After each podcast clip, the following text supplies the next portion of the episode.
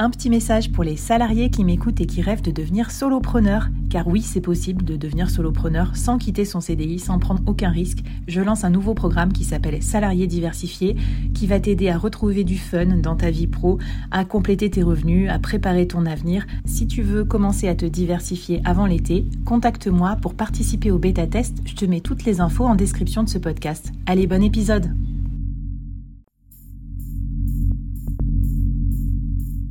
Quoi ressemblerait ton business si tu pouvais être épaulé par les meilleurs experts? Avoir un board de rêve disponible 24 heures sur 24 pour t'aider, répondre à tes questions? Je suis Flavie Prévost et ce board, je l'ai créé pour toi dans ce podcast. Tu es dirigeant, entrepreneur, freelance ou tu vas bientôt te lancer? Ne reste pas tout seul dans ton coin. Inspire-toi des conseils des meilleurs chaque jour par ici, à mon micro. Et si tu l'oses, on te mettra au défi parce que nous, ce qu'on aime bien, c'est te faire progresser vite et bien. Alors bienvenue à toi, bienvenue dans ton board et bon épisode.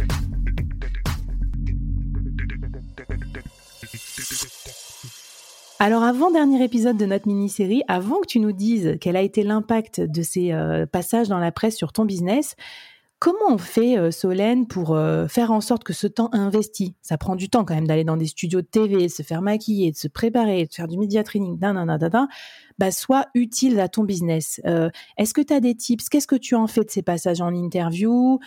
Comment tu les transmets? Raconte-nous un peu, emmène-nous dans ton, dans ton quotidien d'entrepreneur qui passe à la télé. Alors moi, je fais déjà, enfin, la chose sur laquelle je focalise le plus, c'est je fais une stratégie de building public euh, où en fait sur LinkedIn je partage tout. Euh, et donc euh, déjà dès que j'ai un passage télé, moi euh, bah, je fais un post très souvent à la bonne heure. Euh, j'envoie un message à tous mes groupes LinkedIn en disant merci de m'aider à pousser ce post. Mmh. Donc, euh, et je leur explique bien que c'est bien de le pousser dans l'heure, hein, parce que j'explique là un peu l'algo, euh, LinkedIn. Euh, et euh, donc ça, c'est pour euh, le, le, le, passage euh, sur LinkedIn. Et en fait, sur mes posts LinkedIn, j'essaye souvent de résumer ma mon intervention en disant voilà, je suis passée chez Intel et voilà de quoi j'ai parlé. Donc, du mmh. coup, ça permet de, de rebondir. Ensuite, euh, bah, je le poste sur aussi euh, les. Euh, enfin, ça c'est pour mon LinkedIn perso, mais je le poste aussi sur tous les réseaux sociaux de Softies. Donc, on est sur Instagram, Facebook, Twitter et euh, LinkedIn. Donc ça c'est la deuxième chose. Et euh, et ensuite euh, je le mets euh, la plupart du temps aussi hein, sur, dans dans la newsletter de de SoftKids. Donc voilà un petit peu comment j'essaie de construire. Et après le truc qui est hyper important, c'est de remercier les journalistes de leur dire que euh, on a déjà eu euh, des commentaires des gens, euh, que l'interview avait l'air de plaire, etc. Et moi, ce que je fais, c'est que je fais une stratégie du rebond. C'est-à-dire que dès que j'ai eu un passage média, j'écris un mail à un autre média pour lui dire ah vous avez vu, je suis passé chez un tel. Ça serait bien que je passe chez vous aussi. Alors, c'est ce que j'allais dire, parce que là, tu parles de retargeting ou repurposing, c'est-à-dire je partage mon contenu d'un média vers un autre, vers un social média. Ça, je pense que déjà, c'est clair. Mais là, toi, tu le fais très bien. Il faudrait qu'on décortique ça aussi. Mais ce que j'aime bien, c'est ton idée d'utiliser le média comme une preuve sociale aussi versus les autres médias. Donc, euh, j'imagine que tu mets tes passages dans la presse aussi dans ton dossier de presse ou que tu en profites pour euh, du coup envoyer des mails aux autres journalistes.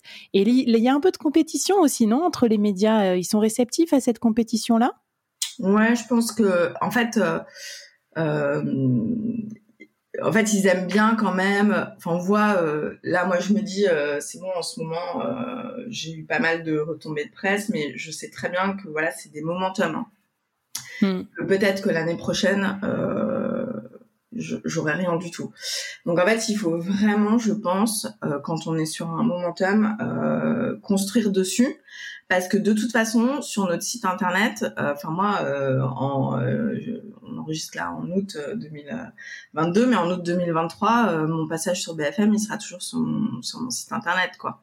Donc, donc en fait, pendant que le fer est chaud, il faut continuer et vraiment euh, enfin ouais, travailler dessus et construire dessus parce que je, vois pas trop de concurrence, mais en fait, je pense qu'ils se disent ah tiens, si elle, est passée là, c'est qu'elle avait des choses à dire, et donc ça pourra aussi intéresser notre audience.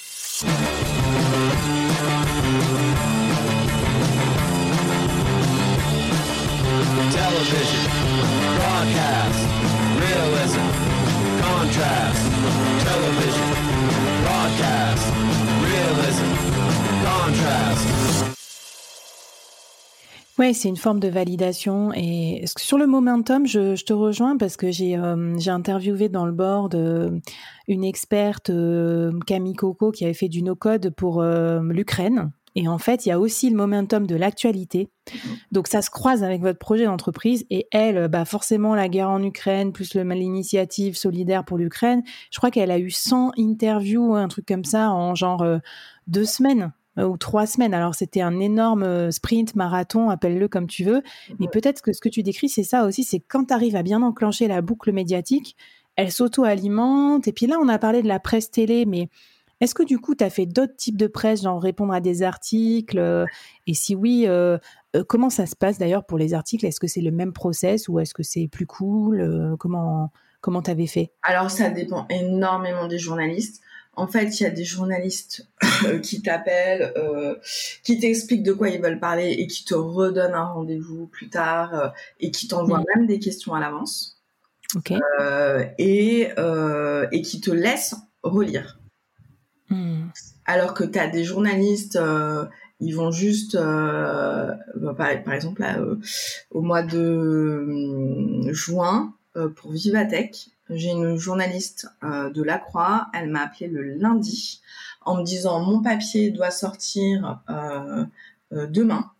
donc là, est-ce que on peut Et donc elle a fait l'interview. Euh, et, euh, et en plus, il a fallu que je lui demande après, euh, parce que en fait, la croix c'est payant, une fois que c'était sorti, de m'envoyer le papier et que je lui renvoie un mail. Mais le truc s'est fait hyper rapidement.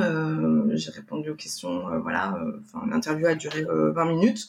Et, et après, j'ai été obligée de demander pour avoir le, pour savoir ce qui avait été retenu de ce que j'ai dit, quoi. Donc, il y a vraiment de tout. Mais tu vois, c'est moi je trouve que c'est une astuce euh, que j'avais pas anticipée, mais maintenant que j'écris des articles, euh, tu vois, pour certains médias, etc. Souvent, j'ai besoin de témoignages. Et en fait, tu es toujours dans le rush parce que le temps d'écrire ton article, tes idées, ton machin, tu contactes des gens, les mecs te répondent pas et tout. Donc aussi se proposer en tant qu'expert pour témoigner, pour, euh, tu vois, pas forcément un papier sur toi, mais un papier auquel tu contribues, ça pourrait être une bonne façon de se mettre le pied à l'étrier aussi quand tu es entrepreneur et quand tu es expert de tel domaine, tu vois, contacter des journalistes qui traitent de ce sujet. Ouais, bien sûr. Non, non, mais c'est euh, des choses qu'il faut qu'il faut faire et et moi, euh, je, je vois que là, euh, enfin là, j'ai eu aussi plusieurs euh, parutions presse. Hein.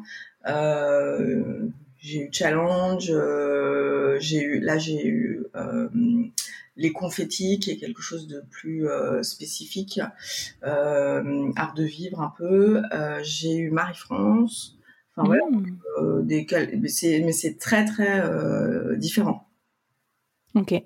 Alors, euh, bah, super. Est-ce que tu avais un dernier conseil avant que tu nous racontes ce que ça t'a impacté dans ton business? Quelles ont été les conséquences? Peut-être un défi aussi à nous, à nous proposer pour cette partie euh, retombée presse? Un défi, écrivez un mail à au journaliste, enfin au journaliste qui a l'émission euh, que vous voulez faire. Enfin, moi, je me rappelle, je l'avais fait euh, il y a trois ans euh, dans le, cadre du programme HEC que, que je faisais, j'avais écrit un, un, mail à Stéphane Soumier. Mmh. Trop bien. Eh ben, écoute, merci pour ton, pour ton conseil. En plus, ça nous fera des bons souvenirs dans notre, euh, dans notre vie d'entrepreneuriat. Et puis, continuer à faire du building public aussi. J'avais enregistré une mini-série spéciale sur ça avec Pauline Vétier, Entreprendre en public. Solène, tu le fais très bien. C'est d'ailleurs pour ça aussi qu'on s'est contacté, qu'on fait le board aujourd'hui. Vous voyez, ça marche aussi. Votre audience aussi, ça peut être vos premiers prescripteurs pour vous faire des retombées presse, vous faire passer dans un podcast, vous interviewer ou quoi. Bon, et puis Solène, il n'y a pas que passer à la télé dans la vie. Hein. Le principal job quand même du, du chef d'entreprise, start-upper, c'est de faire euh, bah, booster sa start-up. Alors j'aimerais bien maintenant que tu nous racontes un peu quelles ont été les conséquences business et financières de tous ces passages dans les médias. C'est parti pour le dernier épisode de la série.